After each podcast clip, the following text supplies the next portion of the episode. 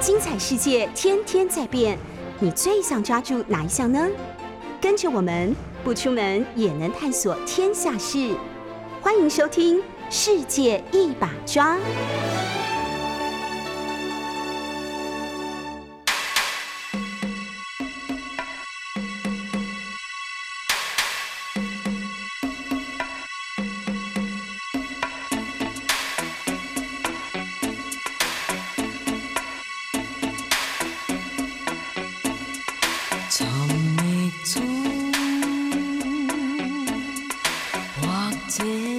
欢迎收听 News 九八九八新闻台。你现在收听的节目是《世界一把抓》，总编辑选书，我是新经典文化的叶美瑶。刚刚各位听到的开场曲是《阿飞正传》电影里的沙维尔库加的《Jungle Drum》，曲子是《Jungle Drum》，但是演唱是梅艳芳，词是钟晓阳。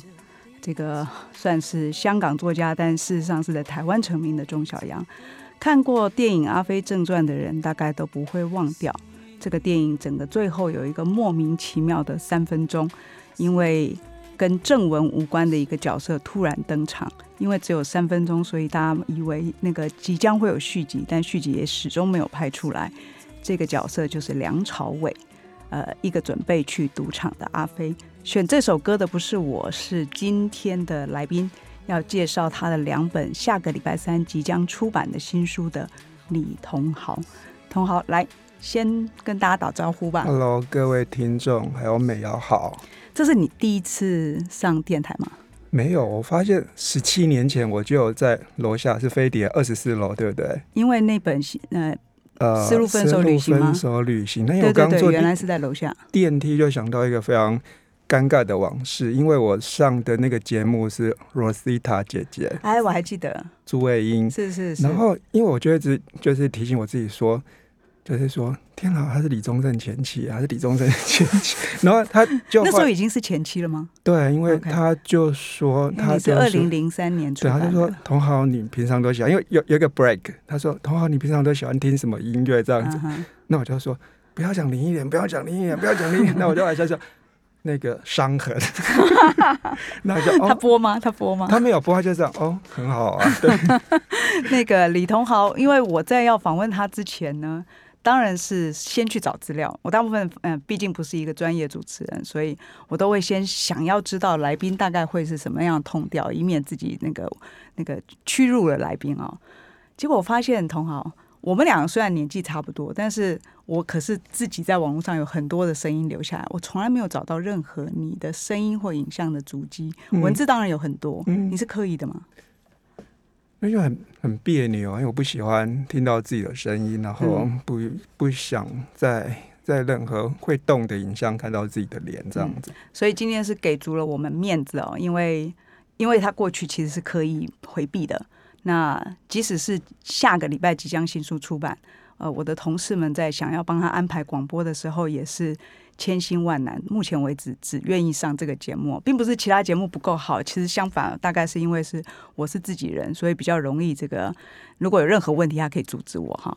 那先从这个刚刚你点的这首歌开始吧，因为你点的这首歌，这是一个跟呃这个怎么说呢，跟你喜欢的电影有关的。嗯但是我们要讲的其实是一个旅行哦。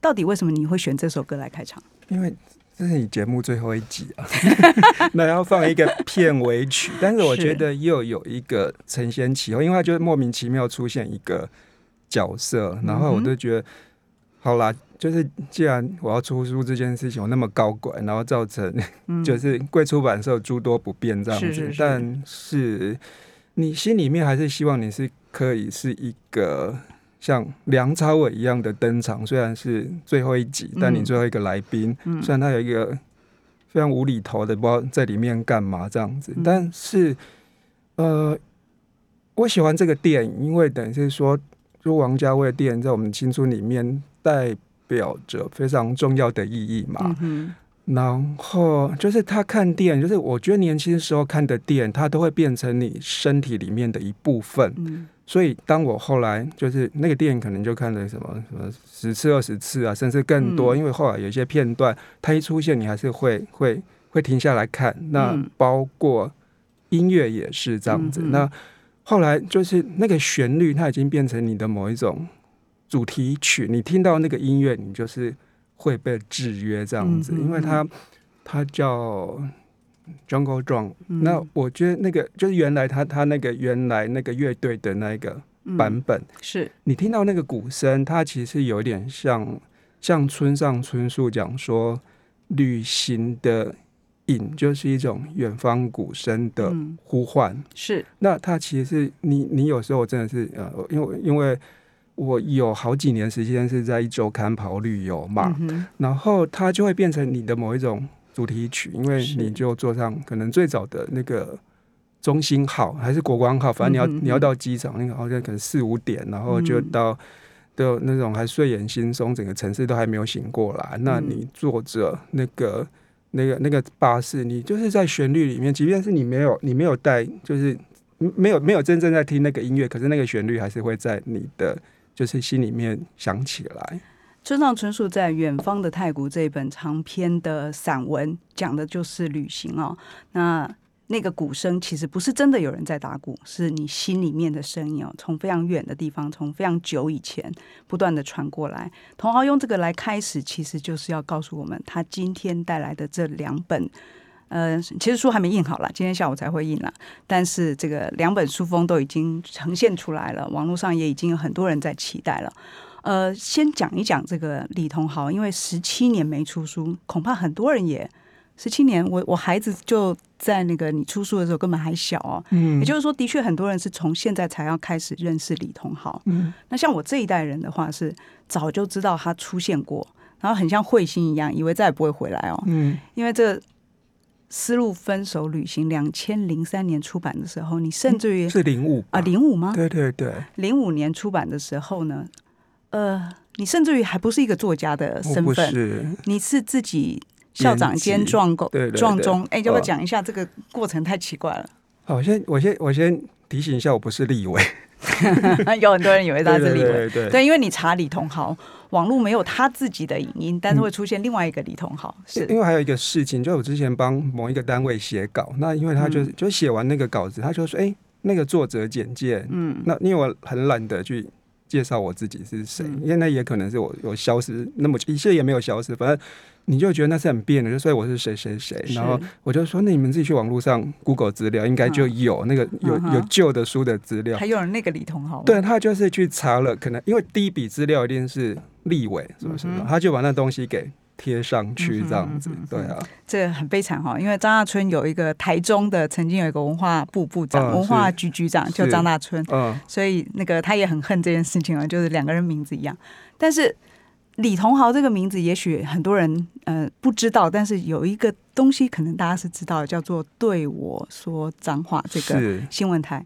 呃，这个新闻台你当时是在《明日报》嗯嗯，嗯开的是然后写到现在，其实没有间断，对不对？对，但也没有更新，大概就跟清明扫墓一样，就每年去但回一下但是好几十万人是拜访过那个那个站的。那个还好，那个那个实在是不值得说什么。那个那个有更更夯的，就比方说公投间，然后嗯巴斯光年，甚至是金向海、嗯哼杨家嗯贤，他们其实都是你在同一代开原始地开。对对对对，新闻台的人是是是是，但是你你你刚刚还没讲完，就是你自己的这个思路分手旅行是到底是怎么开始写，起的？因为呃，我我应该是出社会是两千年，两千零一年，然后其实是你第一个工第一个工作，第二个工作，其实跌跌撞撞，其实就是我我命运很坎坷，我都会把人家公司给做到。哦，真的吗？对对对对，是，所以一周刊是你害的。没有没有，但 还是还，但是我还跟就是就是在裴伟的麾下，所以应该是对啊，对，李同豪现在是在《晋州晋州刊对啊人物继续做人物组的这个采访，哦。但是很多人知道他是因为第一个，我刚刚说了，他有一个对我说脏话嗯这样子嗯的一个，呃，现在已经是粉丝团了啦。然后之前是一个新闻台，另外他其实在 Okapi 开过一个专栏，叫做《女作家爱情必胜兵法》，还有《疯狂办公室》。那《丝路分手旅行》因为断版很久了，十几年了，所以也许你已经不知道，但是知道的人都是爱的不得了。你现在上网去找二手书的话，恐怕要买八百、一千你还不见得买得到，因为那个非常奇货可居哦。我的同事要编这本书的时候买不到，所以他其实是去图书馆借了一本很破很破的版本。我是因为自己有一本，呃，李同豪自己给自己编那本书的原因，我如果没记错的话，是因为你其实是出版社的一员，嗯，是就是呃，你那时候呃，因为因为我那个出版社叫知书房，在温州街，然后那个这老板给我很大的权限，他就说，哎、你要，他就他就说你要编什么都可以。那我想说，哎、我想来编旅游书，嗯但我不知道怎么去跟，因为那时候房间没有这样子很、哦，那时候旅游书还不盛行吗？对，因为我觉得那个时候旅游态度跟现在有一点不大一样。那个时候也没有人那么虔诚，说他他要旅行这条路，他他他没有跪着要去爬完，或者也没有转，也没有人去转山，嗯。然后也也就是旅行还不是励志文学的一环，嗯。应该是说你也没有变，因为我觉得旅行是很私人的事情吧。那你其实你你你就是要你隐隐约约觉得觉得，哎、这样的书嗯。也许会好看，因为你有看过深夜特辑，嗯哼你有看过。耕太郎，对你有看过很多马普马可波罗出版社出的旅游文学这样子，嗯甚至你已经看，哎、那时候村上春树出旅游散文了没？比你晚一点，比你晚一雪。梨是什么时候？雪梨是雪梨可能是零四哦，嗯啊，，但是甚至是远方的鼓声，是就是那一种很个人，然后其实很不负责任，就是他没有要去、去去去向读者传递任何的旅游讯息这一件事情，你就觉得我想要编一本这样的书，但是我不知道怎么跟跟我的作者们讲。那我想说，那我就来做一个 demo 好了。嗯所以那一本书对我来讲，呃，编辑的角色更大于作者，因为我只是想说，哎、那我要做一个一个样带，就是说，这就是我要的。旅游书很快的写出来，对，那个其实我我我们不是在那个《丝路分手里旅行》新版要有手写明信片吗？对对对，就是我好像就是那种，就是拖延了快半个月，我两就是写不出一行字来。但我那时候我在想这件事情很感慨，就十七年前我在、嗯呃半个月完成一个旅行，然后我半个月可以写完一本书。嗯，你现在拖了十七年，呃，同豪的这趟旅程呢，其实从上海，当时你人在上海念书，对对对对，从上海搭火车先到嗯西安，然后到兰州、哈密、吐鲁番、火焰山、南疆、帕米尔高原，整个顺序刚好是唐僧跟孙悟空取经的路线哦。然后他路上还带着这个金庸的小说，所以虽然他把它讲的很客气啦，他纯粹只是因为那个老板需要他编一本书，他又不知道这个市面上这种书到底要怎么编，他就半个月写完，半个月的旅程，然后半个月把它写完。他写完之后呢，用如果你去看当年那个版型的话，同行不好意思哦，实在是非常的花。那那个花的程度其实是一个编杂志的程度，嗯有可能因为那个旅游的书其实是多半是用杂志来呈现的。那个花其实有一种复古感了，现在嗯看起来。那我们的新版里面，当然就在这个地方做了很大的调整，但好看的是文字本身。虽然他很客气的说他三个月呃半个月写完啊、嗯好像是很随手挥就的，只是赶进度的状况。我十七年后读来，还是觉得津津有味，而且那个情感非常真挚哦。非常希望大家能够呃自己这个有机会看，下个礼拜你就可以拿到书了。我我其实想特别问你的事情是说，你怎么会对镜头这么奇怪的地方？因为呃，旅行其实在我更大学那个年代，可能还是比较难的事情。我记得那个时候要出去跑一趟这种类似自由行，嗯你还是得存钱，你还是得好好规划。可是我看你的规划非常随性哎、然后虽然身上也没带什么钱，你到底是怎么规划这趟旅程的？其实我刚开始也不是想要去丝路，我想去西藏。啊，对对对对对对对，然后呃，但那时候就那个政治气氛没有那么的好，是。然后就突然，因为本来其实你是可以很很很随心的搭巴士到，那时候应该是到到青海，嗯，然后然后那时候甚至连铁路都没有，嗯。你要坐七天的巴士或是你你包车，待坐七天七夜上你说去。西藏的话，哦，因为那个那个反而是一个缓解高山症的一个一个啊一个最理想的方式。对对对对，嗯。但那时候就就没有办法上去了嘛。因为台湾政党轮替。嗯，因为那时候他会，因为因为到西藏他需要入藏资，哦，对，然后因为因为因为因为中国情势是是他没有一个 SOP，就是说嗯。你今天要怎样，明天要怎样，他完全都是很很很很很很不按牌理出牌，嗯。是是不可理喻的。嗯。那后来想说，好吧，那你就去去去思路这样子。然后嗯。呢，刚好那时候，反正你一定会有一些有一有一些情感的疙瘩在里面嘛。嗯你你甚至你已经先有了书名，嗯，你甚至就说，那就叫丝路分手旅行嘛。啊，你已经有了书名，对对，嗯它真的就是你是一个编辑嘛，你先有概念嘛。对嗯啊哼，嗯，你哎，甚至在就是说你是抱着我真的是要写一个把行程记录下来的心情去走那一趟的吗？应该是说你是一份考卷，是一份。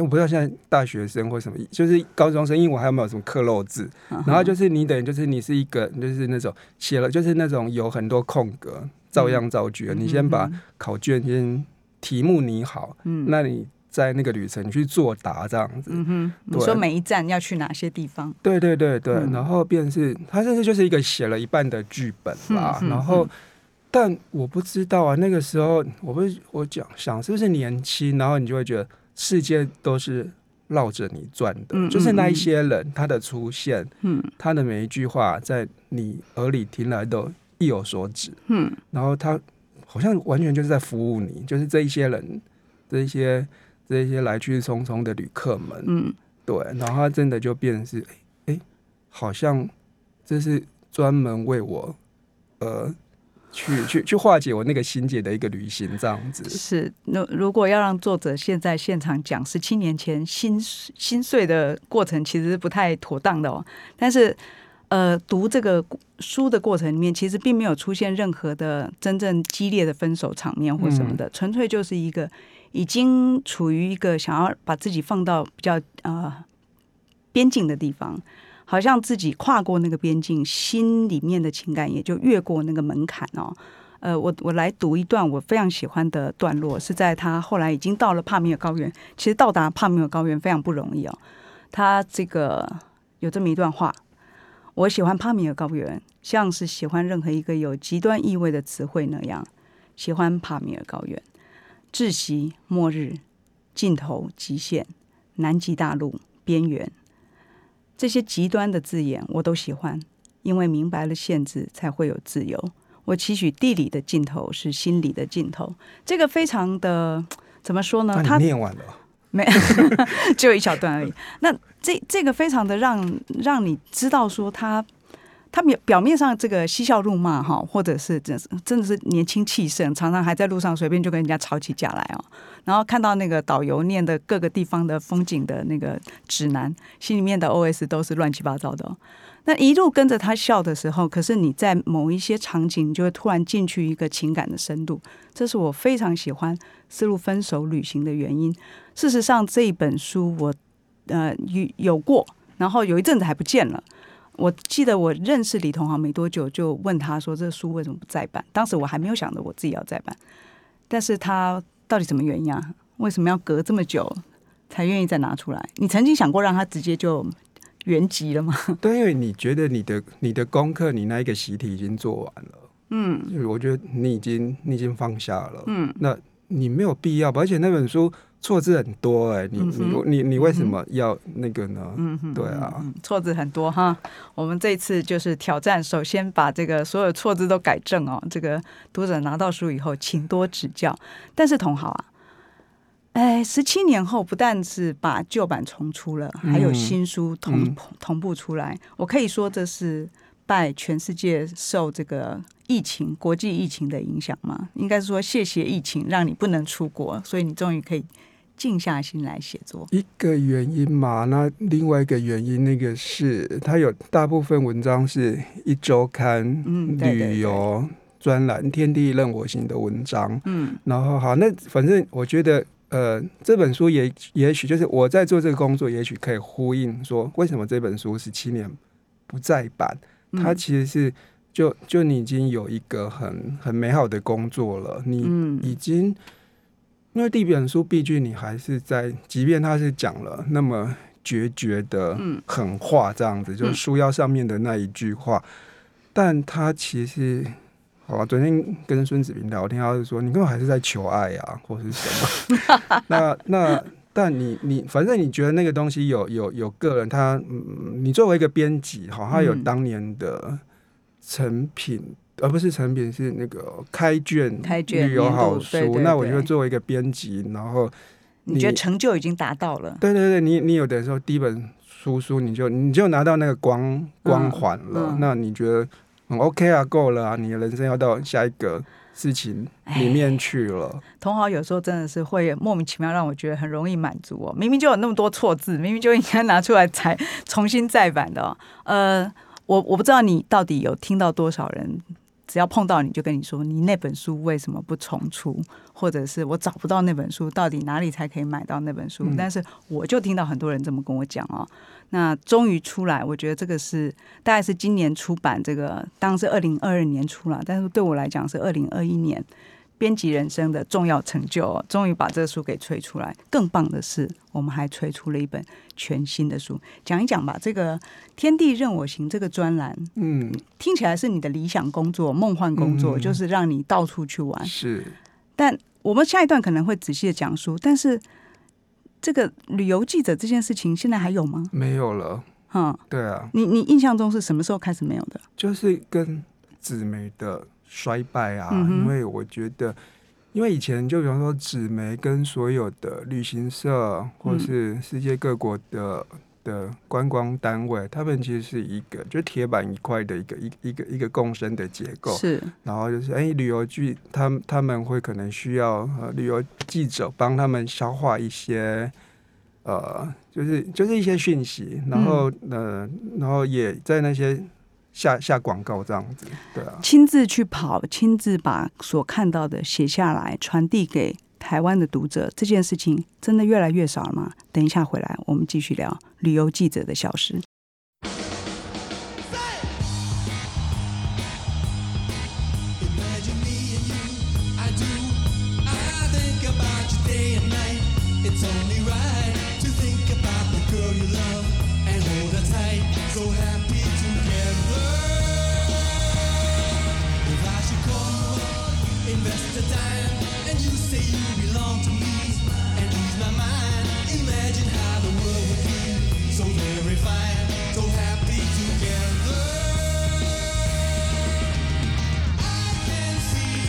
刚刚听到的是王家卫导演的1997年电影《春光乍泄》里面放的一首歌《Happy Together》，一首老歌 Turtles 的啊、一首歌哦。当然，很多年轻人可能知道它是 Hannigan 的广告啦，就是一群人欢聚的那个时候喝的东西。那对我来讲，《Happy Together》一听到，你就会想到要到阿根廷，要到南美，要到越远越好的地方去。选歌的一样是李同豪。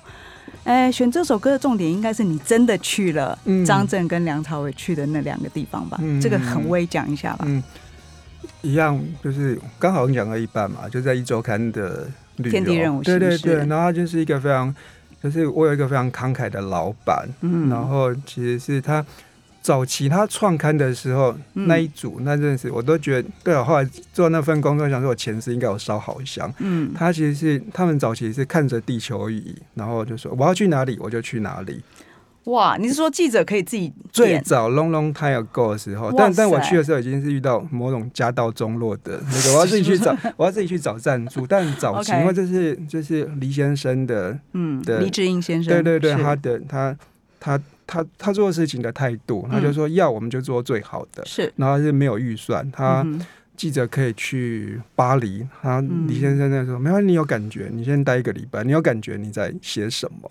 所以那个时候刚创刊的时候，我们那一组就旅游组，他是可以一个月是可以花掉一百万的哦。他跟旅游组跟大陆组就是是。那一种，然后去坐游轮，然后你嗯。去吃怀石料理这样子，嗯对。嗯然后就是去到阿根廷，但我去到阿根廷那个时候已经已经就真的是余生也晚这样子，嗯就你不可能，就如果是早期你说哦我要去坐游轮，我要去环游世界，或是哎、有一个人就这样做，他那个早期刚创刊就杜祖业，嗯。他们那时候是，他真的就去环游世界一周，嗯然后就后来就他就跑掉了，他就离职了，他也没有嗯。写任何的东西。哦，他其实待过一周刊，跟跟跟跟叶怡兰吧，哦。对对对，杜祖业哦，，OK，杜祖业这个后来其实去了 GQ 了，是嗯。是是。然后我去那边，你当然就是为了电影嘛，因为其实是我每个人有每个人，就是我们的同事们都就是身怀绝技，就每个人有每个人的路数，就嗯。有些人是就是喜欢极限运动的，嗯。然后有些人喜欢爬山。那那那我真的就是你只能仰赖的就是那些文本，那些你看过的书，那些你看过的电影。嗯，你带一本书去旅行，嗯。你带一段电影情节，你带一个电影音乐当成你旅行的，配乐。嗯。当然，你去那边就是你刚有念到镜头那个东西，我是一个镜头控。如果是有人收集拉面，那我可能就是收集各式各样世界的镜头这样是子。对，因为就跟跟你跑马拉松一样吧，你看到那个嗯折返点或是回来，哎、你觉得你好像完成了一件事情，即便是那个、嗯那个过程，你也不会觉得那很狗屁倒灶或是什么东西，或是也许它是很狼狈，但你当你把那个事情完成了之后，你就会觉得，哎、你好像是一个没有那么烂的人，你好像还不错，这样子，你你的自我感觉是非常良好的。嗯。那去到阿根廷，你当然是为了那个灯塔，嗯，甚至你是为了那个时候，因为就是公司没有那么的有钱可以 afford 你去南极，嗯。那我就去乌斯怀亚，因为那边其实有很多就是那个 last minutes，就是他他有那个到南极的破冰船，是，然后旅行社就会贴出来，因为他可能是他要开船，然后就会有人他可能因故他没有办法到，嗯哼，那其实你是那边有一点啊，你像可以替补上去，对，你就在那边，他你就看每天是看旅行社的讯息，他就说、哦那个他本来可能是要呃二十万，但他可能会只到三四万。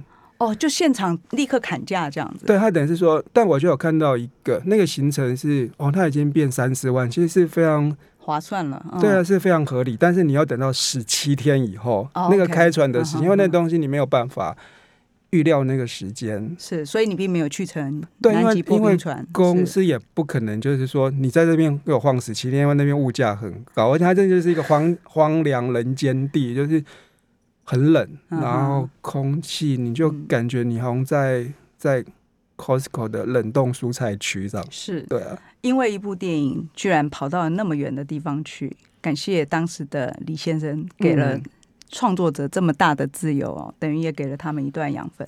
那你去了这里之外，你还去了些什么？什么让你觉得印象深刻的边境的地方？其实你在这个最新即将集结出来的这个不在场证明，嗯嗯嗯，你因为你看一开头你就说了，就是说旅行其实是人生的不在场证明。不过我想要把它更细致化哦，旅行其实是呃沉闷固定呃形成的日常生活这种人生的不在场证明。嗯因为这样的人生会让你觉得自己好像在现场是被谋杀的一样。所以李同豪每一次的出走，他就说很像那个保外就医，有没有？就从牢里面被放出去。讲讲看你还有哪一些不在场证明？应该是讲说更像偷情吧。我就记得有一次好了好了就是 我们今天要讲王力宏吗？没有，就是我记得我那个已经在《金周刊》，然后我有一个已经是叫就是访问完一个人嗯。了，好像一个画家，嗯。然后其实是你你你你变那个，你有一个，因为好像你我记得好像是礼拜三、礼拜二、礼拜三访完，那你有一个长周末这样子，那你就没有跟你就没有惊动任何人，就是哦，你就好像礼拜二你就是在。上网，因为有时候你会不安于室，你就会开始在看饭店。嗯他说：“哎、明天有一个很便宜的那个饭店，还是嗯还是隔两三天，我我记得我好像没有那么冲，好像是隔两三天之后就说，嗯那我要去京都，我要写这个稿。嗯哼那其实你就是偷偷的跑到京都里面，那我我发现很多人现在是挂在网络上嘛，其实也没有人知道你在哪里。啊那其实你就是到了京都，就是在乌丸四条那边，就就住那个是应该是东肯一，我很喜欢住那个那边的那个东肯，而且它冬天其实是一个大淡季这样子，嗯它其实是冬天的的的的，反正反正就是非常就是便宜到不用钱的那一种那种哦态度。对，冬机票也要钱吧？那是那是因为那时候你当旅游记者，我的那个 Asia 猫也是大概有十几万哦，所以经常可以换。对，那你刚好也是那个时候可以换到，因为只有冬天你很好换。嗯哼，那其实是你是消化你的那个里程数，因为它快过期了。是然后所以便宜机票加上便宜旅馆。嗯，然后你去那边，你也没有什么特别的目的地，你就是觉得就是就是你的你的生生活是一个 bullshit 这样子。嗯，对啊，他们嗯，那主管很好了，老板很好。他明明就在一周刊，在《镜周刊》上班，但他说他的生活是个 bullshit，没有很多，各式各样的 那个，然后反正你就觉得就是觉得你你需要一个一个一个异地的旅馆，是。然后你还是在写稿，你就白天把那个你就整理逐字稿嗯。或是什么，然后你你就下午你就去就走走到那个反正乌丸四条那边，就离锦市场很近嘛，嗯去吃东西。然后那边有一个钱汤，应该叫锦之汤还是什么的，嗯。要不然就就就反正你就乱走或者是什么。然后它很萧瑟，但我觉得很好。嗯哼，对，然后嗯。你回来就没有人知道你出国了，因为你其实出国也不会跟别人生长，因为我不是那种。那你的狗怎么办？那时候你不是养狗需要那时候照顾狗很很还很年轻，哦，然后可以很托给别人。嗯托给胶原谱啊，哦哦，对啊，原来苦主是胶原谱，嗯。但你知道这样听哦，你真的就会觉得说，这个国际疫情呢，让你不再那么嫉妒李同豪哦。现在你就算看到很便宜的机票、很便宜的旅馆，你也去不了。嗯，嗯。对，我就觉得很开心，因为就觉得全世界跟你一起进组，哦真的吗？幸灾乐祸，因为我只有只有我对你幸灾乐祸吧？没有，因为你大概就从零二零一六一七年你就开始被被抓去跑人物了嘛，是是，然后你变，你当然那时候你会有点哀怨了，因为全全内湖、全全行爱路，大家就知道你是是就是嗯。知嗯，道你的的哀怨，那个怨念是是非常执念是非常深的，这样、嗯。大家都知道你出不了国，对。但后来你就也，我觉得人都是会习惯的啦。嗯对你嗯。你不出国，你还是你你可以想办法制造一种出国的假象，就很像去年很多人在做，比方说他坐飞机他也高兴。是是，哦，你讲到坐飞机，我突然想一件，我那时候没有办法跑旅游的时候，嗯。那因为我们公司在内湖，那我必须要骑民权东路，你就会骑一骑，你就骑到机场里面去了，哦，你就你就去机场写稿，因为其实机场就是 Wi WiFi 很强。那我记得那时候有劳动嗯牛肉面，有 Subway，嗯，那你就在里面写稿。那因为所以你真的是那种会想要体验一下，即使只是靠近机场，甚至于坐到飞机不出去，你也高兴哦。不是因为我，我觉得如果你想说旅行这件事情，我觉得更更满足我的就是一个你可以拥有一个改变的身份。嗯那这件事情，就比方说，我觉得登机门这件事情，永远都可以给我无穷无尽的想象，就是是。你对旅游的期待这件事情，都比你对旅程本身嗯。还来的还来的更。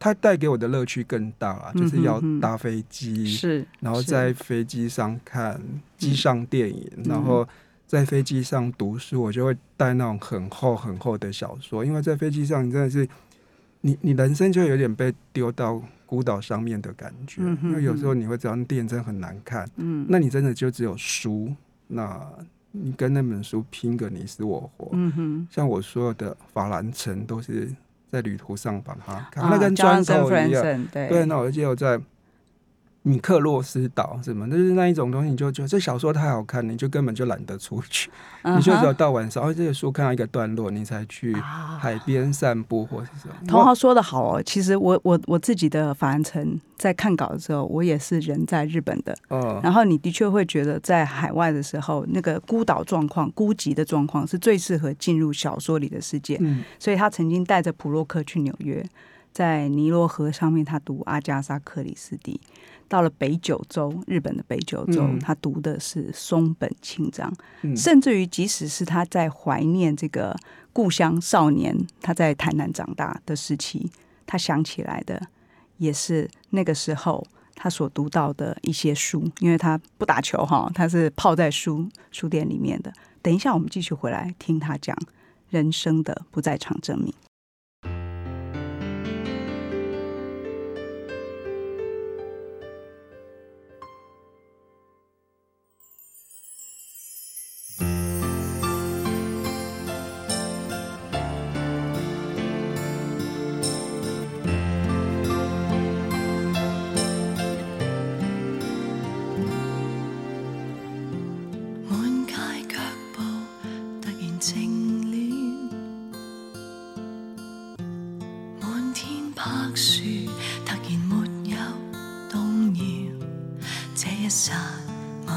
需要一壶热茶吧。那味道。你现在听到的是杨千嬅演唱的《再见耳钉木》，作词人是林夕啊、他是被誉为这个香港非常会写歌，他写的歌基本上都是写歌范本了哈。这个歌里面所指的二丁目是东京新宿二丁目，林夕把一个落单的旅人，或者说等不到对方的旅人的心境变化，写出了一种顿悟啊。呃，在丝路分手旅行也好，在这个呃不在场证明也好，写旅行的李同豪，其实写到了非常多的音乐啊。似乎这个旅程中唯一有意义的时间，除了火车时刻表之外，就是那个音乐一段一段作为他的时间丈量。呃，非常多的音乐是事实上是我这个看他的稿子的时候会一边播一边听的哦，包括这首《再见耳丁目》。同好，我们回来继续说这个关于你的旅行吧。嗯，因为这两本书其实封面非常不一样哦。有有朋友就问我说：“怎么会这样？这是同一个人写的吗？”哈，我说一本是十七年前的一个作品，多少有点要复刻的意思，所以连照片都是当年你跟朋友们，就是你旅途上遇见的人拍的。然后我们其实是让它有一个新的风格，但是维持住那个原来的图。嗯那新版当然就是用了你的你现在的更接近你想要的风格的样子。这两本书虽然这么不同，但事实上仔细看的时候，我就发现里面有很多是近似的情嗯情感。拿掉那些所谓的为了工作而去的旅行，其实你在旅行里面注入了非常多个人的元素。是呃，尤其是其中有一篇是在这个呃不在场证明里面谈到你又去了克什米尔，嗯那这一段旅行有一段，我希望你能够念念看，因为这个十七年互相呼应的情感非常非常重要哦，也看出了同豪的文学创作的质地。来念念看吧。过夜的帐篷面对办公错，面对湖景第一排，放了行李，沿着湖的边缘走。天地有大美，蓝天、白云、黄山、翠湖，构图极简，极简的像一个数学算式，像一段巴哈的十二平均律。路的尽头到底了，就是西藏。人在风景中一步一脚印地走着，觉得自己跋山涉水抵达绝世美景，非常有成就感，心扑通扑通地跳着。时代也许凶险，人到了四舍五入的年纪，已懂得趋吉避凶，坐井观天，不高不低的生活等同于岁月静好。但日子过久了，也就不生不死。生活中唯一的例外是旅行，唯有人在囧途跌跌撞撞，才会知道自己的血是热的，心脏会跳动。但年纪大了，在户外冷风吹久了，头会痛，识相的就走回帐篷。天堂里没有网络讯号，早早吃过晚饭，和前任两个人在帐篷里相看无无聊，只好互问最近好不好。前任说起最近狼狈的感情生活，他自嘲地说：“游泳池更衣室里，男孩脱下泳裤都是美丽的晒痕，唯有他拿下蛙镜，徒留深刻的压痕。”人到中年，事业有成，年终奖金买得起一只沛纳海，但自己的时间再怎么都不值得青春宝贵。不对等的关系，回去也该散了。旁听他人的痛苦，我得用力咬下，我得用力咬着下嘴唇，以防自己笑出来。变老也没有，变老也并非全无好处。人真的要好好养生，好好活着，活到见到你伤，活活到见伤害你的人也被他人伤害，那真是全天下最快乐的一件事情。见他哀伤的像一只狗，我又不忍心的劝慰着。你又不是陈绮贞，不要妄想一段旅行就可以离开一个人。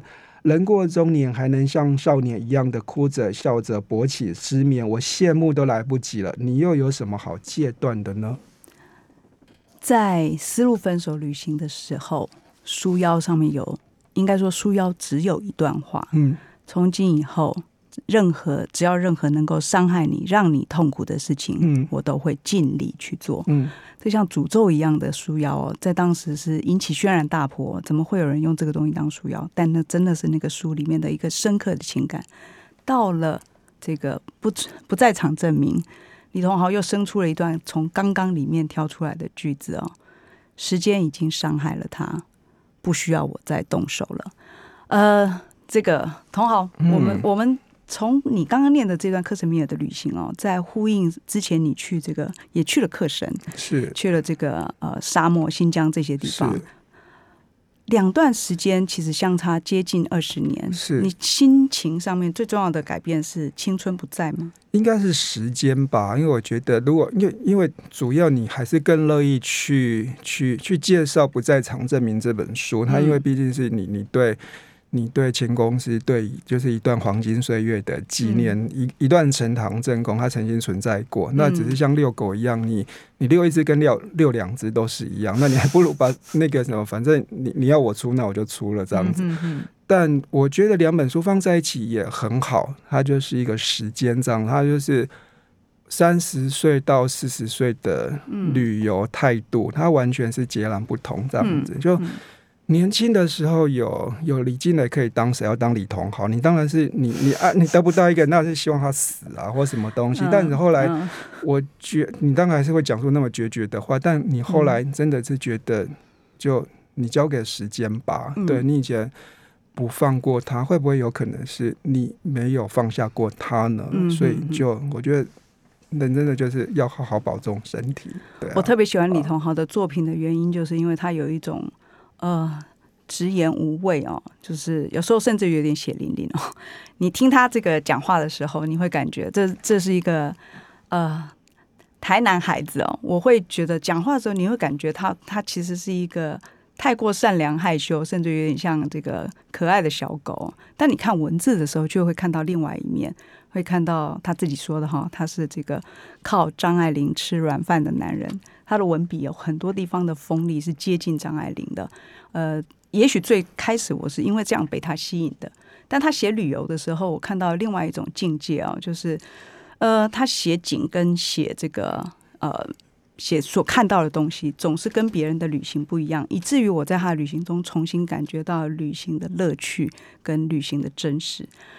接下来，我其实想要请同豪最后讲一个事情，是因为下个礼拜三书就要出了，是是是礼拜四的时候我们会帮同豪办一个呃新书发表会。这是你上次自己出书的时候，你有办吗？没有啊？哦，好，啊所以这可是不是你人生第一个新书发表会啊？嘿呀、哦，好，我们会在这个公馆的，呃，其实台电大楼旁边的海边的卡夫卡，礼拜四晚上七点半到九点钟，而且不止他一个人来哦，呃，据说还有两个已经快要绝种的旅行记者对对出版同行对呃啊、他们两个是黄丽茹嗯哼就是呃，他是一个很喜欢酗酒，然后去过南极两次。要说人家酗。酒吗？他只是写酒徒的告白吧？对，然后李宇春那也是一个非常，反正这两个都是我非常我非常喜爱，然后也非常尊敬的同事们这样子。然李玉纯是不是走过东非？对不对，七十几天这样子，是是是对，所以你们三个要一起酗酒吗？对对对对，好，请那大家来个喝酒。欢迎大家来喝酒。当天晚上，李同豪的新书现场会有贩售，而且我们会做一个很奇怪的事情哦。呃，呃，在这里有这个示范的表演，就是我刚刚念的那两句话，从今以后只要能够伤害你的事情，我都会尽力去做，以及时间已经伤害了你，不需要我动手了，我们把它做成纸胶带。同豪到现场会做的事情是会倒贴读者，对，我会帮你倒贴这样。对对对，就是你读者只要买书，不止他会帮你签名，他会帮你倒贴这个贴纸。这个贴纸的珍贵哦，嗯，现场我们到时候再示范。最后，我想这个，因为真的是今年的最后一个星期二，也是这个节目的最后一集，来帮我们跟大家说新年快乐吧！对啊，就新年快乐，然后嗯希望疫情早点结束这样子。可以赶快出去继续制造不在场证明，是哦不是？嗯，非常谢谢这几个月以来陪我一起阅读的听众朋友，也谢谢同好。我非常的推荐大家读这两本书的原因，不只是因为它是我出的，他大概是我今年在文坛上面看到最怪才的一个写作者。那么久才出第一本书，那么久才把旧书愿意搬出来，非常希望你自己来看看这个台湾重要的新作家。